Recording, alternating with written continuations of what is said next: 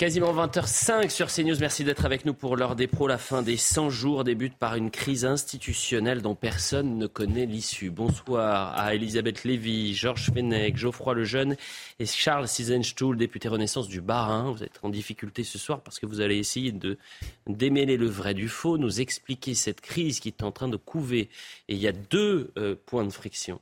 D'abord au sein du gouvernement, est-ce que la ligne d'Emmanuel Macron est la même que son ministre de l'Intérieur? Et puis ensuite, entre la police et la justice, ce bras de fer qui est en train de, s'orienter et qui prend euh, forme depuis quelque temps.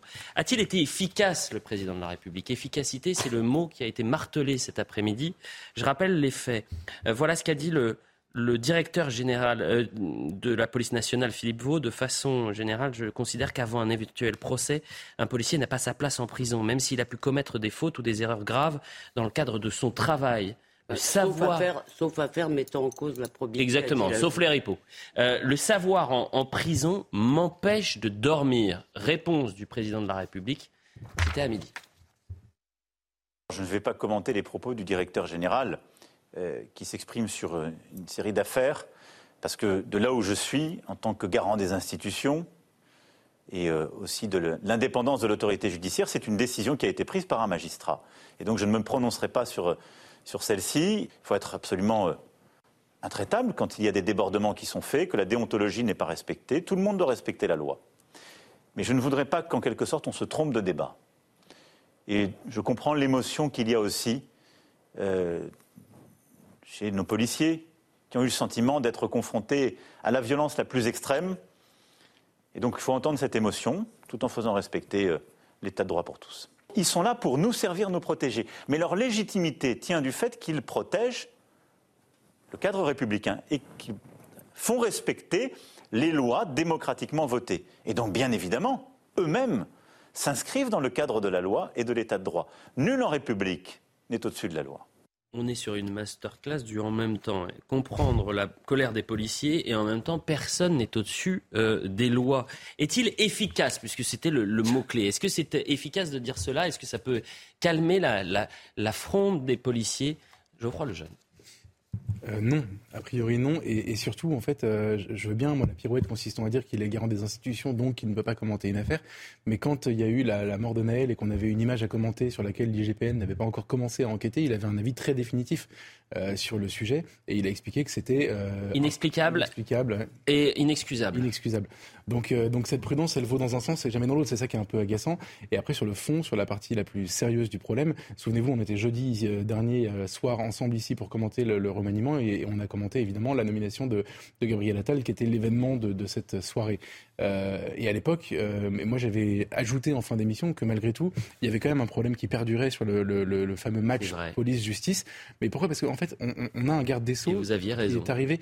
Bah, en tout cas, je suis. Je suis Mais c'est vrai, j'aurais dû ressortir la séquence. J'ai oublié ce moment où vous avez dit il y a quand même un élément qui est clé c'est est-ce que la police et la justice, est-ce que euh, Gérald Darmanin et Éric Dupond-Moretti vont marcher ensemble Mais pourquoi? Parce qu'en fait, les présidents de la République souvent s'amusent entre guillemets, c'est pas c'est pas c'est pas vraiment qui, s'amusent, mais à, à jouer sur cet antagonisme entre la police et la justice. Et les policiers vous expliquent que la réponse pénale n'est pas suffisante, et les magistrats ou les gens qui s'expriment à ce sujet-là, notamment les grands magistrats ou le ministre de la Justice lui-même, vous expliquent que euh, la, répression n'est pas la solution. Et, vous avez cet antagonisme permanent qui empêche les choses d'avancer et la justice d'être correctement rendue. Et en gardant Dupont-Moretti à ce poste-là, malgré tout son talent, son éloquence, etc., il entretient ce, ce, clivage qui, je pense, est délétère. Il y a, deux candidats. Mais bien sûr, vous allez tous réagir. Bien sûr, il y a deux clivages, c'est ce que je dis. Et on va commencer effectivement par cette, euh, cette tension en interne au sein même du gouvernement, parce que Gérald Darmanin n'a pour l'instant pas réagi. En revanche, Eric euh, Dupond-Moretti, oui, nul n'est au-dessus de la loi de la République. La justice doit poursuivre son travail dans la sérénité et en toute indépendance. C'est une condition indispensable au respect de l'état de droit, qui est le fondement de notre démocratie. Pardonnez-moi, ça, ce sont les propos d'Éric Dupond-Moretti. Je vais vous donner les propos de Laurent Nunez, qui est le préfet de police de Paris, qui a été au plus près de Gérald Darmanin euh, lorsqu'il était euh, au ministère de l'Intérieur. Je partage les propos du DGPN, fier d'avoir été préfet de la police des Bouches-du-Rhône et aujourd'hui à la tête de 30 000 policiers de Paris et de l'agglomération parisienne. Donc on est sur deux visions complètement différentes. Elisabeth Lévy et Charles D'abord, euh, je pense que tout le monde commente ces propos euh, de façon un peu imprécise parce qu'il n'a pas parlé de cette affaire-là.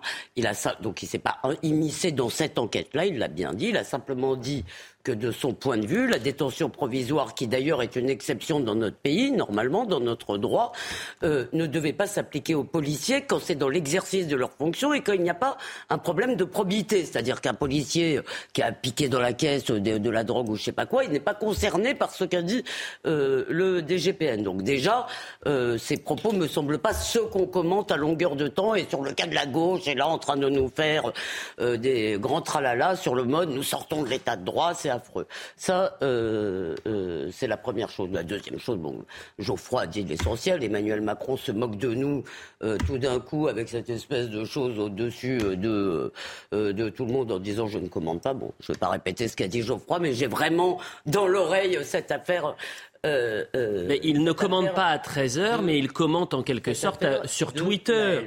L'indépendance et la justice, tel est notre cap pour la nation. Voilà ce qu'il tweet cet après-midi, euh, le président de la République. Donc c'est perturbant. un mot juste sur votre affaire justice-police. Moi, je crois. On va y venir après. Ah pardon, je crois que oui, oui, non, non, non. On va y venir. non, mais restons vraiment pour l'instant sur cette tension potentielle entre le ministère de l'Intérieur et le ministère de la Justice avec un président de la République bah, dont les propos euh, vont à, l'opposé de ce qu'a pu dire le DGPN par Chacun défend ses troupes, j'ai l'impression. Chacun défend ses troupes. Charles Sizenstuhl, on a besoin de comprendre, vous êtes député euh, Renaissance.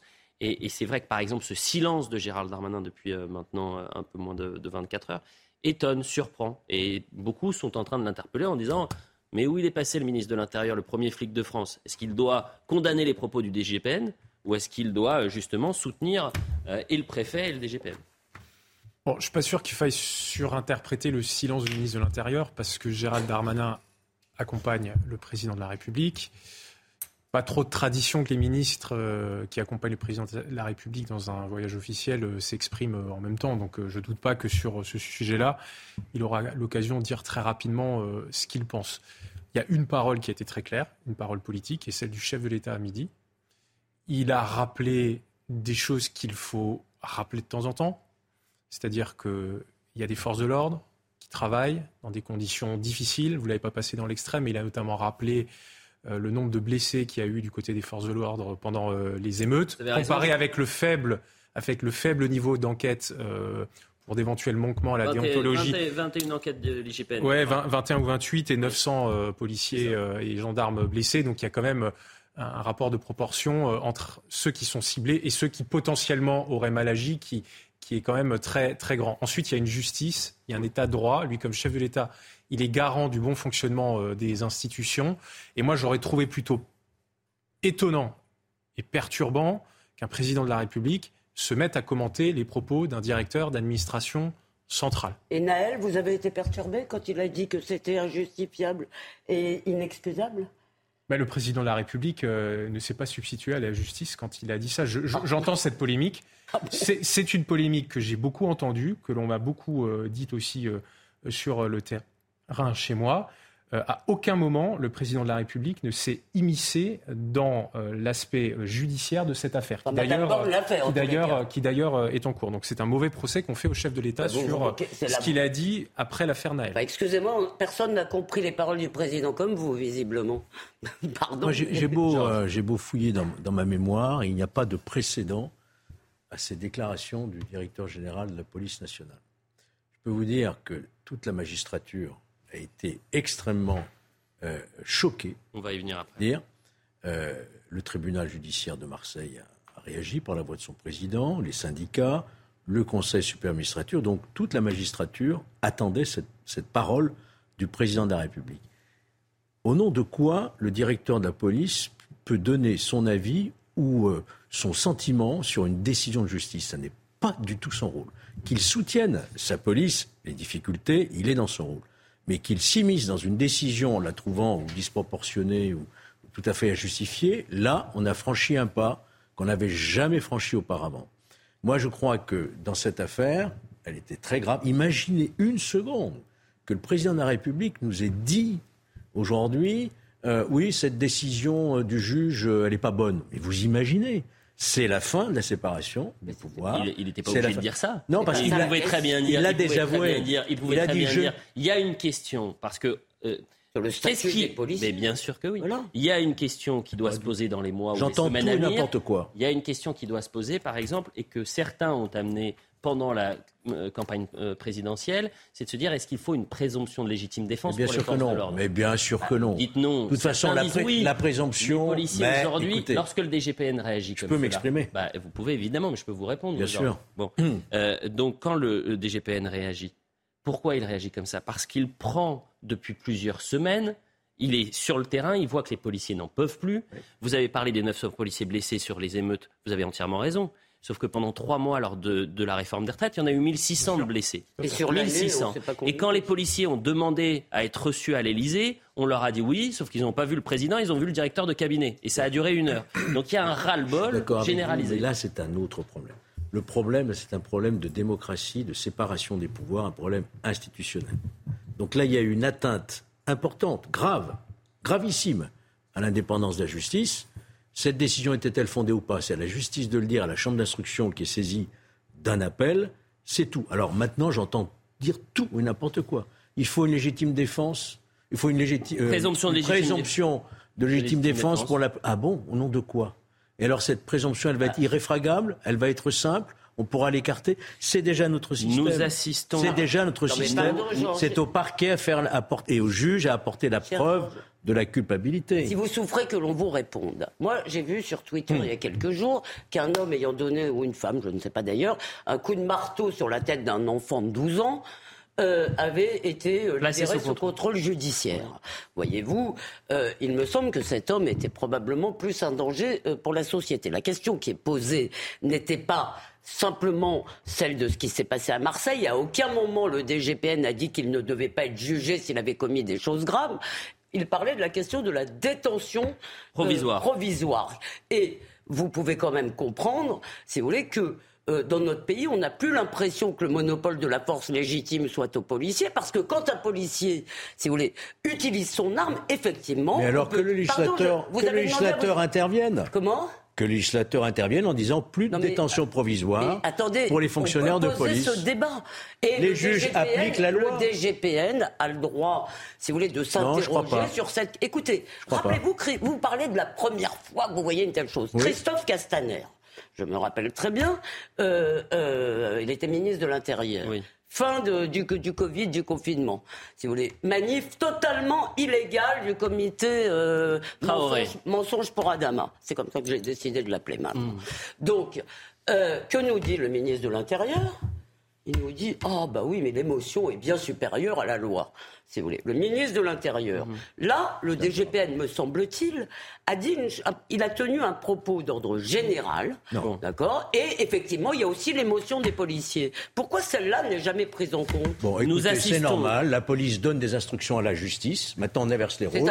Vous devez placer en détention ou pas dans tel ou tel cas. On renverse les rôles. C'est la Mais fin on de la séparation. la Nous justice. Assistons. Mais bien c'est sûr qu'on a le droit de... Mais quand on est directeur, c'est ça que vous voulez pas voir. Quand on a la, la haute fonction de directeur de la police nationale, on ne donne pas d'instruction à la justice. N'a on exécute. C'est pas ce qu'il a dit.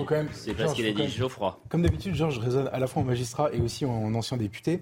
Et, et nous, on raisonne comme des journalistes parce qu'on est journalistes. Et il faut, faut bien voir que dans le débat médiatique. Je sais pas qui a raison. Et, non, justement, en fait, moi, je, je vais situer le débat sur un point de vue médiatique. Sur le point de vue médiatique, la présomption de culpabilité des policiers existe très souvent. Bah oui. Dès qu'on voit une image, par exemple, qui sort souvent par le biais des réseaux sociaux, etc., euh, le- le- les médias s'emballent pour expliquer que le policier était forcément coupable. Dans le cas de Naël, par exemple, dans le cas de Naël, il y a un vrai débat sur la, sur la détention provisoire du policier. En tout cas, son avocat euh, est venu expliquer d'ailleurs ici, euh, je crois que c'est Maître Liénard, est venu Oui, expliquer Maître pourquoi c'était euh, absolument anormal qu'il reste en, en détention provisoire. Et il y avait au moins un sujet. Donc moi, dans ce contexte-là... ce qu'a dit Elisabeth Borne, pardon. Son avocat, il a le droit de le dire. Elisabeth Borne a dit le jour de la mort de Naël que le, posi- que le policier était fautif. Donc excusez-moi si ça c'est pas si ça c'est pas entré de plein Anormal. pied. Nous assistons à une crise institutionnelle sans précédent. Que fait le chef de l'État quand l'État est en train de, se disloquer? Justice contre police et police contre justice. Voilà les mots de Marine Le Pen. Effectivement, de nombreuses réactions de la justice avec euh, Noémie Schulz qui nous explique tout ça parce que, euh, par exemple, le syndicat de la magistrature a, très rapidement réagi. Oh. Il y a d'abord cette mise au point du Conseil supérieur de la magistrature, présidé par les deux hauts plus hauts magistrats de France, le président de la Cour de cassation, le procureur général. Dans un communiqué, le CSM rappelle que la justice est la seule légitime pour décider du placement ou non en détention provisoire des personnes qui lui sont présentées. Un peu plus tôt dans la journée, le président du tribunal judiciaire de Marseille a lui aussi pris la parole via un communiqué. On rappelle que c'est un juge des libertés et de la détention de Marseille qui a euh, décidé de de placer le policier en, détention provisoire, conformément aux réquisitions de la procureure de la République euh, de Marseille. Le parquet avait d'ailleurs demandé l'incarcération des quatre policiers euh, mis en cause.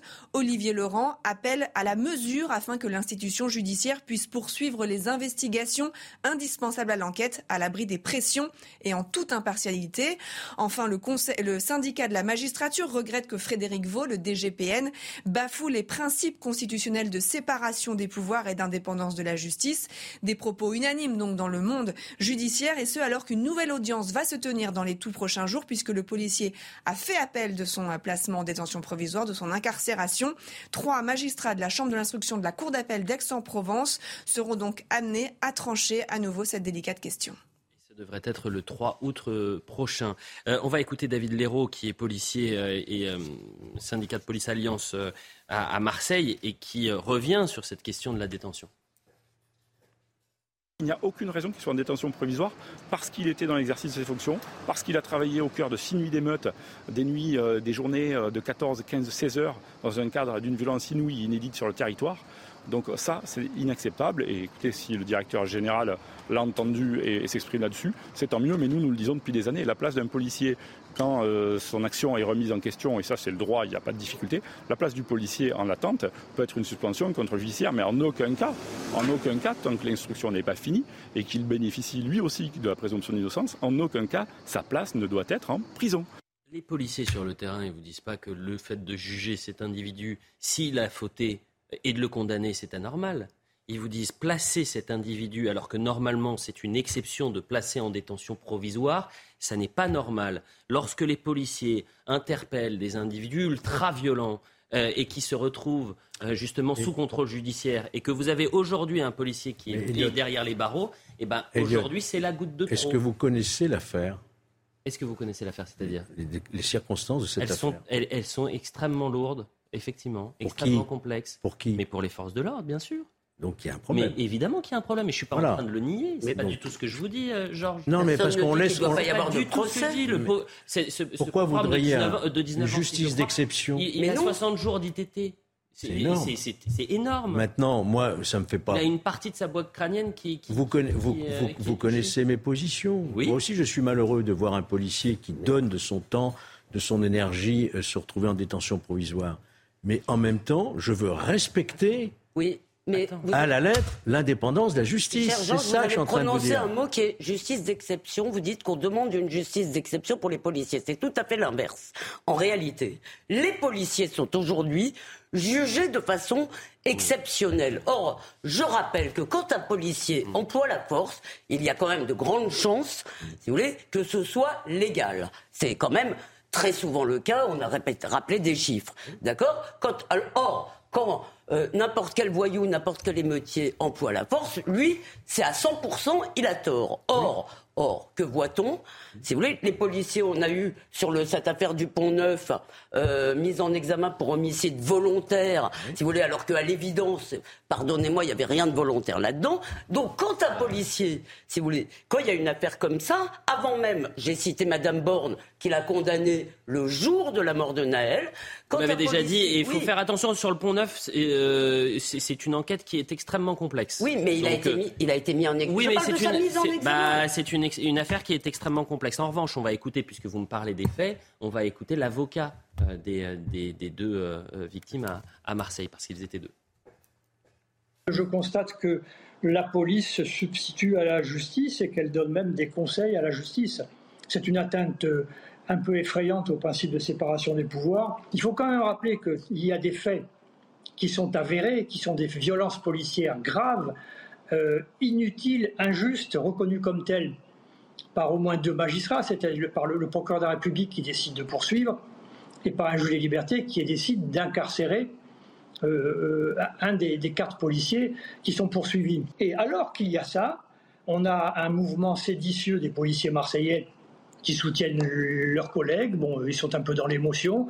Ils applaudissent un homme qui va rentrer en prison. Ça ne paraît pas être le rôle de la police d'une façon générale. Mais alors que moi, j'attendais qu'il y ait une reprise en main de leur hiérarchie, eh bien, pas du tout.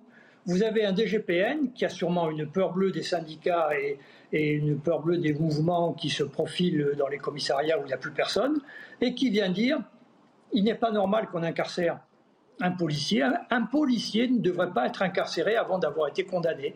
Euh, ça veut dire qu'il y a aujourd'hui deux sortes de citoyens, les policiers et les autres. Euh, Charles Cisenchtou, je rappelle que vous êtes député de la majorité du Bas-Rhin. Euh, on n'avait pas vu telle friction mmh. entre la police et la justice depuis peut-être 2021. Et cette phrase qui avait été lancée par Fabien Van Damerlik lors de la manifestation en disant le problème de la police, c'est la justice. Sauf que là, on était avec un syndicat de police. Mmh. Là, on est sur un stade bien plus important puisque c'est et le DGPN et le préfet de police de Paris, Laurent Nunez, qui était juste le bras droit de Gérald Darmanin. Ouais, en regardant les images là euh, à l'instant, je, dois dire que, je me sens un peu mal à l'aise en fait face à, ce débat là qui, est en train de prendre dans le pays depuis, euh, depuis quelques jours. Euh, c'est un débat qui est assez malsain, je pense, pour notre démocratie, qui, qui, montre certainement des fragilités euh, dans le fonctionnement à la fois euh, du force de l'ordre, aussi du côté de la justice. Et on sent cette tension monter depuis, euh, depuis des années entre d'un côté police, gendarmerie et de l'autre et de l'autre la justice. Et tout ça, à mon sens, n'est pas bon mhm. pour le fonctionnement de l'État et, et, des institutions au sens large. Et il faut rappeler un certain nombre de principes. Moi, comme euh, parlementaire, euh, bah, je suis membre du troisième pouvoir, là, dont on ne parle pas, qui est, qui est le, pouvoir euh, législatif. Donc je ne vais pas me commenter les affaires d'espèces. je pense que je sortirai de mon rôle. Simplement, j'observe depuis plusieurs mois la montée de ces tensions. Je me souviens que l'été dernier, sur votre plateau aussi, Elliot, on était notamment en train de commenter les propos qui pouvaient venir de la partie gauche, extrême gauche du champ politique qui a aussi beaucoup contribué, selon moi, à jeter de l'huile sur le feu dans ce débat entre la police et la justice. Moi, je rencontre des policiers et des gendarmes toutes les semaines dans ma circonscription euh, en Alsace. Et les attaques permanentes dont ils sont l'objet sont aussi euh, très mal vécues. Je pense qu'il y a eu une parole importante du président de la République à midi. Et je ne doute pas que le ministre de l'Intérieur a aussi l'occasion de, s'exprimer parce qu'il faut que ce débat s'arrête rapidement. Mais dans ce, vous avez entièrement raison. Et dans cette friction-là, euh, pardonnez-moi, on va partir en publicité dans un instant. Le syndicat de la magistrature qui a attaqué et qui attaque en permanence les forces de l'ordre, qui a pondu un communiqué depuis 2005 qui s'appelle le guide du manifestant arrêté. Euh, à ce que je, me trompe peut-être, Georges, mais ils n'ont pas, publié le guide du policier arrêté. Vous m'avez devancé dans ce que je souhaitais dire, mais je peux le répéter après la publicité. Après la publicité, on va se demander s'il faut des sanctions. C'est la gauche qui demande des sanctions à l'encontre euh, du DGPN et du préfet de, police. Mais puis, on ne parlera pas que de ça. On a plein de thèmes ce soir. Vous êtes prêts à, à tout pour 700 millions d'euros ou pas? Par mois Mais on s'est posé. Ah, vous avez posé la question à propos de Karim Benzema il y a quelques mois. 200 millions pour Karim 200 millions, je résistais, 700, je sais pas. 700 millions d'euros. Est-ce qu'on peut dire non à 700 millions d'euros? Ce sera la grande question de la deuxième partie de l'heure des Pro 2. Un peu plus de 20h30 sur CNews, Isabelle Piboulot pour euh, le point sur l'information. À Nouméa, en Nouvelle-Calédonie, le président de la République a débuté son déplacement par un geste symbolique. Marie-Claude Chibaou s'est vu remettre les insignes de commandeur de la Légion d'honneur, une distinction pour la veuve de Jean-Marie Chibaou, leader kanak assassiné en 89, qui a contribué à bâtir l'avenir de la Calédonie. En France, plus de 15 millions de foyers fiscaux vont toucher un remboursement entre aujourd'hui et le 2 août, un montant de plus de 800 euros en moyenne deux situations pourront le justifier. Tout d'abord, si vous êtes éligible à une restitution de réduction ou crédit d'impôt pour des dépenses réalisées l'année dernière Deuxième raison, si vos prélèvements à la source au cours de l'année 2022 ont été supérieurs au montant final de l'impôt que vous devez payer. Et puis prudence dans le sud-est, Météo France a placé les Bouches-du-Rhône en vigilance rouge pour la journée de demain en raison d'un risque très élevé de feux de forêt. Une première pour un département depuis le lancement début juin de ce dispositif. Le Vaucluse et le Var seront quant à eux classés en orange pour le point sur l'information. Elisabeth Lévy, Georges Fenech, Geoffroy Lejeune, Charles Sizenstuhl, député Renaissance du Bas-Rhin. On parlait évidemment de cette fronde des policiers, de cette déclaration choc du directeur général de la police nationale, soutenu par Laurent Nunez, le préfet de police de Paris, et la gauche qui s'insurge, Mathilde Panot qui a saisi la procureure de la République après les propos tenus par le DGPN sur euh, la détention du policier marseillais. Euh, chercher à jeter le discrédit sur un acte ou une décision juridictionnelle dans des conditions de nature à porter atteinte à l'autorité de la justice ou à son indépendance est puni de six mois d'emprisonnement et 7500 euros d'amende. Georges Fenech, est-ce que ça a du sens de sanctionner aujourd'hui le DGPN Mais certainement pas. C'est pas, c'est pas du tout au contraire. Il faut apaiser ce, cette tension qui existe et qui viennent de loin. faut le rappeler. parce que si la police réagit comme ça aujourd'hui, et là je rejoins Elisabeth, c'est parce que, vous voyez bien, quand la police est victime elle-même, on a eu malheureusement des simples rappels à la loi. Hein? Quand ils arrêtent des délinquants, malheureusement, souvent, ils sont relâchés le lendemain. Et d'ailleurs, souvenez-vous, au Beauvau de la sécurité, ils avaient demandé un observatoire de la réponse pénale. Donc ils ont le sentiment qu'il y a deux poids, deux mesures et qu'ils sont maltraités. D'où cette réaction épidermique aujourd'hui. Mais là où on a franchi un pas qu'il ne fallait pas franchir, c'est ouvrir un front institutionnel entre la police et la justice. Est-ce qu'on peut juste ajouter Non, quand même... on n'ajoute rien parce qu'il faut qu'on avance et on a beaucoup de thèmes. Euh, revenons sur cette euh, déclaration du président de la République. Alors sur la forme, c'était quand même euh, assez spécial cette interview. 16 000 kilomètres des deux journalistes avec trois secondes de décalage puisqu'il était en duplex. Euh, alors qu'il avait parlé 25 minutes euh, avant le Conseil des, ministres. C'était quand même assez particulier. Efficacité, efficacité, il l'a rappelé, je pense qu'il l'a dit quasiment une dizaine de fois le mot euh, efficacité.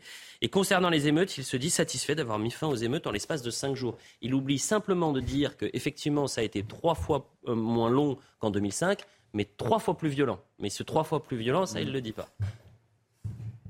Ce sont des violences, elles sont absolument inqualifiable parce que nous avons vu des scènes qui ont heurté tous nos compatriotes. Vous faisiez référence euh, à 2005, ça avait duré plus de trois semaines. Trois semaines, et ça ne s'était terminé que parce qu'on avait pris euh, l'état d'urgence. Nous avons su mettre fin à ces émeutes au bout de quatre jours sans prendre des mesures restrictives de la liberté de chacune et de chacun. Et donc je, je les en remercie. On a eu aussi une réponse judiciaire implacable. Il y a eu 4000 interpellations il y a eu des centaines de déferments, avec des décisions de justice très rapides. La leçon que j'en tire, c'est un, l'ordre, l'ordre, l'ordre. Notre pays a besoin d'un retour de l'autorité à chaque niveau, et d'abord dans la famille. Et donc, euh, c'est tout le chantier que je veux pouvoir ouvrir à la fin de l'été, celui de l'autorité parentale. C'est que beaucoup de ces jeunes, ce n'est pas l'éducation nationale, c'est encore moins la police qui peut régler le problème. Il faut le, traiter à la cause. La deuxième leçon que j'en tire, c'est que nous avons, dans les 500 villes environ où ces difficultés ont émergé, un besoin de revoir, en quelque sorte, notre politique de répartition des difficultés. Euh, sans doute l'une des limites de notre République, c'est que pendant des décennies, on a concentré les difficultés dans les mêmes quartiers, aux mêmes endroits. Et donc ça, c'est un chantier que nous devons ouvrir avec les maires. Tous les maires que j'ai reçus à l'Élysée il y a quelques semaines me l'ont dit avec beaucoup de clarté la répartition des difficultés, c'est pour la politique de la ville, on est bien d'accord. Sauf que le 12 juillet dernier, euh, il nous expliquait que ça n'était pas un problème d'investissement dans les quartiers dits euh, compliqués ou sensibles, puisque l'investissement n'avait jamais été aussi important. Donc on s'y perd un peu. Là aussi, on, a du mal à comprendre, Charles Ah non, pas du tout. Enfin, là, je ne vois pas la contradiction entre ce qu'il a dit là et ce qu'il a dit euh, le 12 juillet s'agissant de la politique de la ville. Que la politique de la ville euh, n'ait pas donné euh, toute satisfaction, je pense qu'on a eu une bonne illustration lors des récentes euh, émeutes. Mais il disait l'inverse le 12 juillet, je vous assure. Mais la politique de la ville a eu des limites. Que dans les causes, dans les multiples causes des émeutes, et des émeutes d'ailleurs précédentes, de 2005 mm. aussi, il y ait cette concentration d'un certain nombre de populations dans certains quartiers, dans certains départements, dans certaines villes, c'est une évidence que tous les élus locaux, et que même d'ailleurs que tout à chacun, peut constater. Ce que dit le président de la République, c'est est-ce que ce constat que l'on connaît depuis longtemps, on l'affronte on mm. essaye de trouver des solutions où on continue à faire comme s'il n'existait pas. Donc pour moi, c'est cohérent. Pardon, monsieur le député, mais euh, ce serait bien si on affrontait les causes réelles. Parce que d'abord, la phrase qui commence par nous avons été, c'est comme d'habitude, nous sommes les coupables, nous avons mal fait alors que nous avons fait beaucoup. Et il oublie juste une petite cause. Je veux bien que les parents, l'autorité parentale soit un gros problème, mais il y a quand même une petite cause. C'est une immigration non maîtrisée dont les descendants, si vous voulez, même français ou pas d'ailleurs, euh, ils ne le sont pas tous, mais pour la plupart sont français, ne veulent pas être français et affichent leur détestation de la France, si vous voulez. Et ça, je n'ai pas entendu encore un mot qui semblerait indiquer que le président de la République en a pris la mesure. Donc, moi, si vous voulez, l'ordre, l'ordre, l'ordre, moi, les mots, c'est bien, c'est vraiment parole, parole, parole. Quoi. Hein. On a même cherché à banaliser en parlant des Kevin et Mathéo. Oui, Kevin et Mathéo, oui, bien sûr. Est-ce que vous avez été convaincu, je crois, le jeune, le mot de la fin sur cette allocution Parce qu'on a encore beaucoup de sujets, on a moins de 15 minutes. Je vous très, très, rapidement, moi, ce qui me dérange un peu, c'est l'espèce de satisfait au début, vous savez, sur la durée des émeutes. Euh, cinq jours alors que ça aurait pu durer plus longtemps. On a tous noté, euh, et d'ailleurs, il n'y a pas besoin de nous, les experts, enfin tous les gens qui ont fait les recensions de ce qui s'est passé pendant ces cinq jours, ont noté qu'il y a eu le même nombre euh, de choses qui se sont passées en 5 jours, alors qu'elle est euh, par rapport aux 15 jours de l'époque, ou 3 semaines de l'époque, premièrement. Et deuxièmement, on ne peut pas se satisfaire d'avoir dû mettre 45 000 policiers dans la rue pour, euh, pour sortir la France de cette situation. Moi, c'est ça qui m'inquiète en réalité. donc, je me souviens qu'à l'époque, le gouvernement avait dit, le président de la République avait dit, il faut pas aller trop vite dans les, dans les conclusions, il faut, faut, faut prendre le temps d'analyser, etc. Je trouve qu'ils ont été assez rapides finalement pour analyser qu'il s'était finalement pas passé grand-chose. C'est ça qui me dérange. Avançons. Et euh, on en a parlé un peu ce matin, mais on se dit souvent la même chose, c'est-à-dire que quand vous êtes un média de gauche, vous pouvez dire tout et n'importe quoi. Euh, imaginez un instant qu'on ouvre cette émission euh, si demain il y a une Coupe du Monde en se disant est-ce qu'il y a trop de de noirs en équipe de France Est-ce qu'il n'y a pas suffisamment de blancs en équipe de France? Vous imaginez le tollé et ce serait bien normal. Libération s'est posé la question euh, concernant le Tour de France.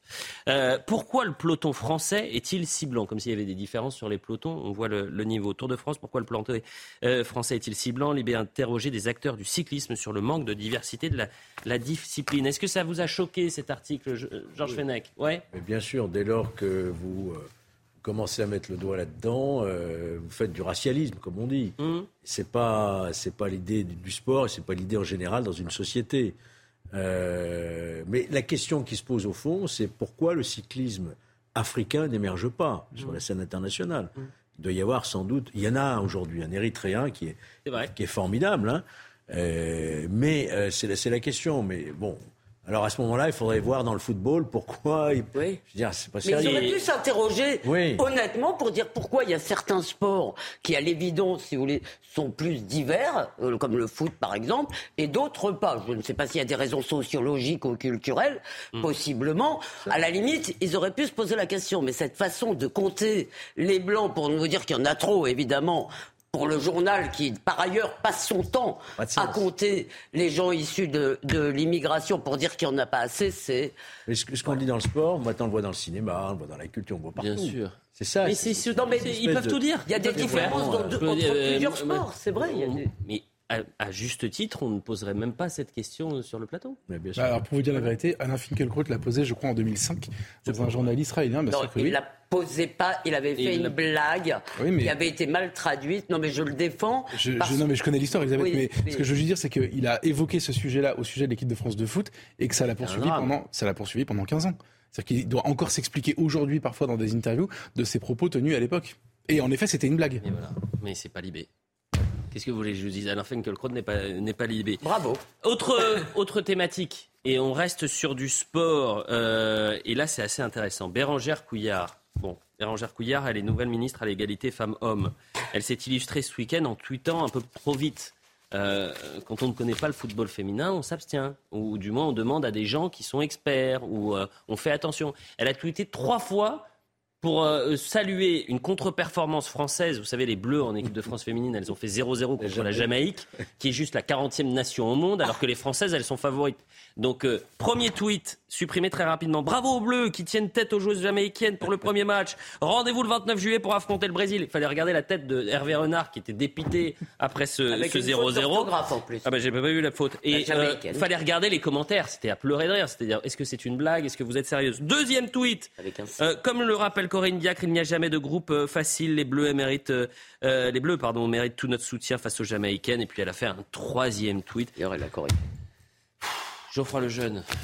On va pas demander à Charles Sidensoul, on ne veut pas lui, euh, pas qu'il ait de problème ce soir quand même. Mais bon, franchement. On pas sur Tour de France. Non, mais Corinne Diac, franchement, elle, va récupérer le tweet de Corinne, enfin les explications de Corinne Diac, qui n'est même plus la sélectionneur de l'équipe de France. Euh, moi, je me suis dit, c'est les limites de la communication politique. Je me suis dit, elle a pas pu voir le match parce que si vous regardez le match, vous avez le commentaire et vous comprenez que c'est une contre-performance.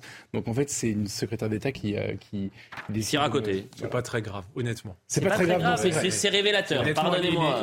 Les, les tweets ont été effacés. Je ne sais même pas si c'est la ministre ou si c'est euh, un de ses conseillers qui. qui J'espère que c'est pas McKinsey quand même. Franchement, euh, je pense qu'il ne faille pas tirer trop de, conclusions. Euh, voilà, c'est une, une maladie. C'est toujours la même chose, c'est la discrétion. Quand vous ne connaissez pas un domaine, vous évitez de, réagir dessus, ou en tous les cas, vous faites très attention. Et puis c'est un des exemples, si vous voulez, de cette façon maintenant de faire de la politique, où les ministres veulent absolument exister tout le temps, et donc ils tweetent à propos de tout et n'importe quoi.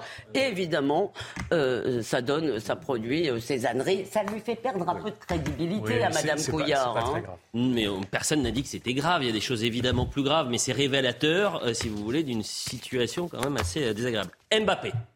Ça, c'était le fait du week-end, le psychodrame. Est-ce que Mbappé. Oui, j'accepte. Est-ce qu'il va quitter le Paris Saint-Germain? Est-ce que c'est de la faute de Mbappé ou est-ce que c'est la faute du club? Et là, la dernière information, c'est qu'il y a. Euh, une offre saoudienne qui vient du club Al Hilal. Euh, elle est arrivée sur les bureaux du Paris Saint-Germain. C'est une offre démentielle. 300 millions d'euros. Ça, c'est ce que le club va euh, payer au Paris Saint-Germain pour récupérer Mbappé pour un an. Est-ce que vous êtes prêt pour le salaire d'Mbappé qui serait proposé? Je mets évidemment du conditionnel. 700 millions d'euros. 700 millions d'euros pour une année. Et après, il rejoindrait. En tout 700 millions. 1 milliard. 300 millions pour le Paris Saint-Germain. Mais c'est fou d'ailleurs de 700 millions d'euros, ça fait 2 millions d'euros par jour. Hein. Mais alors, on a regardé, on a fait le, calcul. Regardez, 58 millions par mois. 1,9 million par jour. Ça fait 22 euros par seconde, 1331 euros par minute. La question, c'est de savoir est-ce que Mbappé va résister à cette proposition 700 millions, c'est du jamais vu. Hein. Non, est-ce qu'il va résister Parce que c'est pas. Est-ce qu'on peut résister à 700 millions d'euros? Tiens. Ça, alors en, plus, en fait, la question se pose de manière d'autant plus euh, pernicieuse que, par exemple, il y a eu le sujet il y a quelques temps de Karim Benzema pour 200 millions d'euros qui arrête sa carrière en Europe alors qu'il vient d'avoir le Ballon d'Or, etc. et qui va finir sa carrière probablement au, en Arabie Saoudite. Là, dans le cas d'Mbappé, c'est encore et pire. Ronaldo aussi. Et Ronaldo également. Oui, mais c'est la, retraite. La retraite, voilà. Oui, mais lui, il a 24 ans, il est, ça. Mais non, sa gloire. ce qui est terrible, c'est que c'est un an qu'il n'a pas envie de passer à Paris, qu'il est obligé contractuellement de passer à Paris et qu'il n'a pas envie de passer à Paris. Donc c'est prendre 700 millions d'euros et après il est libre de pas, justement, lui, il a envie de rester parce qu'il y a une prime de fidélité et puis il y a la prime à la signature s'il va au Real Madrid de 100 millions. Enfin, vous, êtes en train de, vous êtes en train de, de, briser toutes mes illusions parce que à vous entendre, le, la seule motivation de ces gros joueurs de foot, ce serait combien on met sur la table?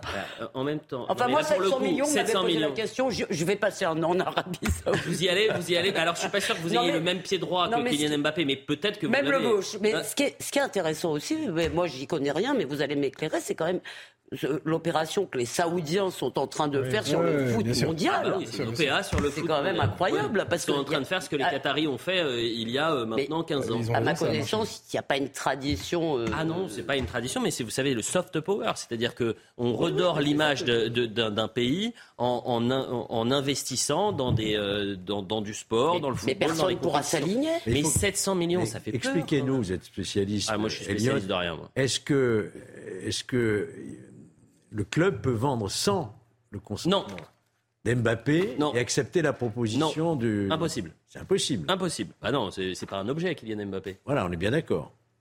Vous avez une réaction, monsieur le député, ou pas 700 millions. Pour 700 millions, vous allez à la France Insoumise, vous y allez ou pas On ne s'engage pas en politique pour l'argent. Euh, et Georges Fenech, je pense, confirmera. Oui. Moi, ce que ça m'évoque, c'est chaque fois. Euh, la même réaction dans ce débat sur le foot moderne, c'est-à-dire un sport où, l'argent a pris des, une mesure complètement déraisonnable. Mm. Mais complètement déraisonnable.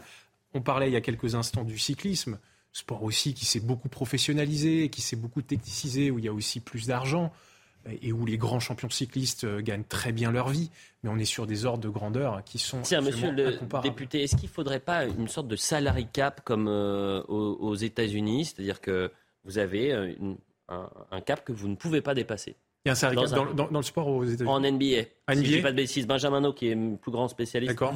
En NBA, en NFL, dans tous les grands euh, sports. combien c'est J'ignorais. Bah, c'est au-dessus. Mais c'est-à-dire que 700 millions, c'est pas possible. Benjamin No, c'est pas possible en NBA, 700 millions. Si on, le fait, je pense qu'on ne pourrait d'ailleurs que le faire au niveau européen, parce qu'on a, on a, un marché, on a un marché euh, unique. Hmm.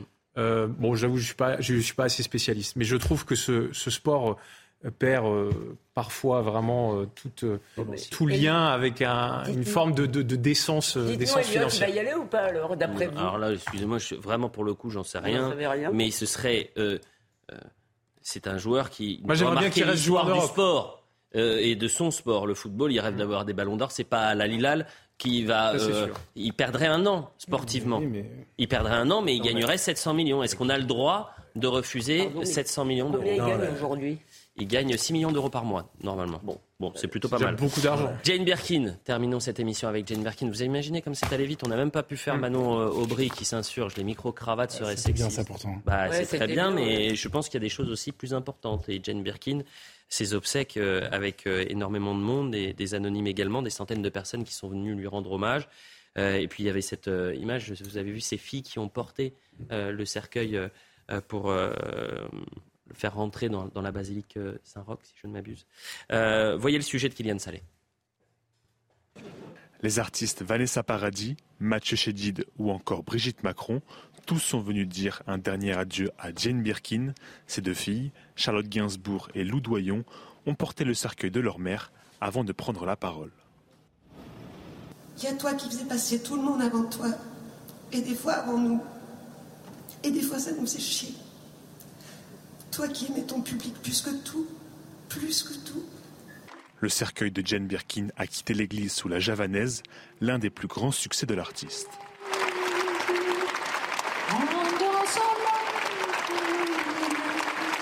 On a un peu développé notre style vestimentaire en, suivant les photographies, en regardant ces vieux films aussi. Un bel hommage, euh, c'est quelqu'un qui est dans nos cœurs, qui est dans le cœur de tous les Français. Et, euh, elle, était, elle était devenue française hein, en fait. Hein. La chanteuse était l'une des Anglaises préférées des Français. Avant de mourir, elle projetait même de remonter sur scène. Vous aurez le mot de la fin, Elisabeth, sur cet hommage qui lui a été rendu. Ah alors ça, euh, c'est pas celui que j'aurais voulu parce que je sais jamais très bien comment commenter cette émotion que je comprends. Euh, si vous voulez que je, vois la douleur de ses filles, euh, donc ce qui je n'avais pas réalisé jusque-là à quel point Jane Birkin était devenue un personnage, mm. si vous voulez, euh, faisant partie de la mythologie euh, française. C'est beau ce témoignage de ces jeunes femmes qui disent bah, mm. j'ai euh, adapté mon style vestimentaire en, regardant Jane Birkin. franchement, je suis étonnée justement de. C'est pas leur génération, c'est pas donc je suis assez. J'ai découvert, si vous voulez, à quel point elle, était, elle faisait partie de notre petit panthéon. Ça va extrêmement vite lors des Pro 2. J'aimerais qu'on ait encore un peu plus euh, de temps. Je vais remercier Jean-Luc Lombard, Pascal Choup, Victor et Philippe Ausson ont aidé à préparer cette euh, émission. Benjamin No, bien sûr, euh, Thomas Saint-Jean et Maxime Leguet. Je regarde parce que pendant les remerciements, ça dure quoi? 30 secondes? Une minute? Je crois que je pourrais gagner. Alors, si je dis pas de bêtises, si j'ai le si j'ai le salaire évidemment de Kylian Mbappé à, la Lilal. Euh, une minute, c'est 1331 euros. Vous imaginez ouais. Faisons-leur des Pro 3, s'il vous plaît. Voilà, je le dis à Serge Nedjar s'il nous regarde. Voilà, 1300 pour la minute. Et les chroniqueurs euh. Merci à, tous les quatre. Monsieur le député, vous reviendrez euh, dans, les prochains jours. Après, c'est les vacances, c'est les grandes vacances pour les députés. Eh bien, écoutez, vous êtes le bienvenu sur le plateau. Merci, l'info se poursuit sur CNews. Dans un instant, c'est Nelly Denac qui prend le relais pour Soir Info.